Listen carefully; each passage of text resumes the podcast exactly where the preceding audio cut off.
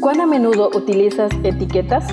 En la actualidad, el concepto etiqueta ha ganado un espacio significativo en todas las áreas de la vida. Las utilizamos para identificar, clasificar o valorar. En este día compartimos Etiquetas para reflexionar de la autora Carolina Ramos. 365 reflexiones agrupadas bajo 7 etiquetas. Querido joven, descubramos la etiqueta para hoy. Objetos cotidianos es la clasificación para nuestro tema hoy 19 de diciembre. Inspirados en Éxodo capítulo 9 verso 16 que dice así, Pero te he dejado con vida precisamente para mostrarte mi poder y para que mi nombre sea proclamado por toda la tierra. Éxodo capítulo 9 verso 16. La reflexión para este día se titula El Jeca, el Nejaka, la corona y los zorros.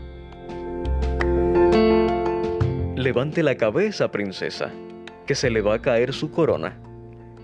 Esta frase, cuyo autor desconocido podría interpretarse de diferentes maneras, quizás ya la leíste o escuchaste en diferentes contextos.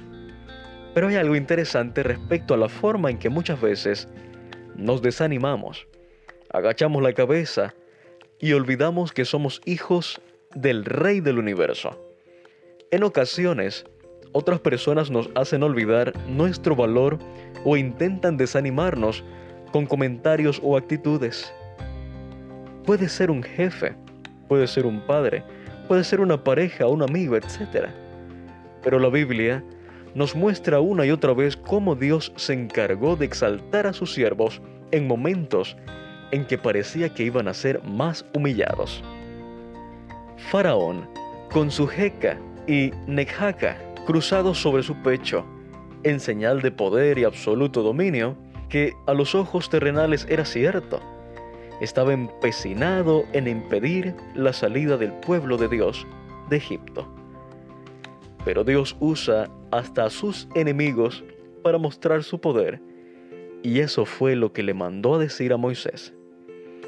Y hoy está dispuesto a hacer lo mismo por nosotros. Dice Daniel capítulo 2 verso 21 y 22. Él quita reyes y pone reyes. Él revela lo profundo y lo escondido.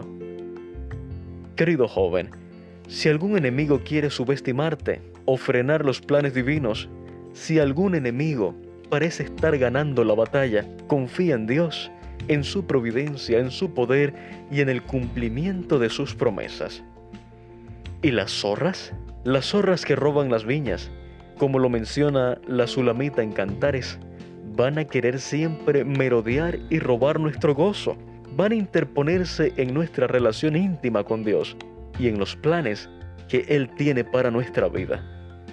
Si hay algún tipo de opresión que no entiendes, ya sea económica, política o emocional, confiésala a Dios y pide que estas personas que Él está dejando con tu vida cumplan su voluntad y formen parte de su plan, aunque sea sin saberlo.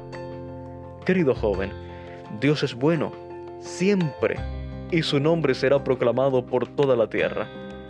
Como acompañó a Moisés, nos acompañará a ti y a mí hasta ese día glorioso.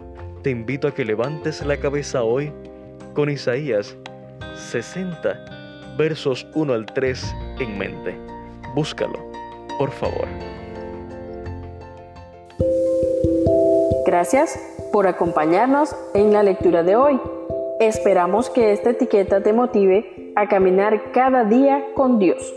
Te esperamos en nuestro próximo programa.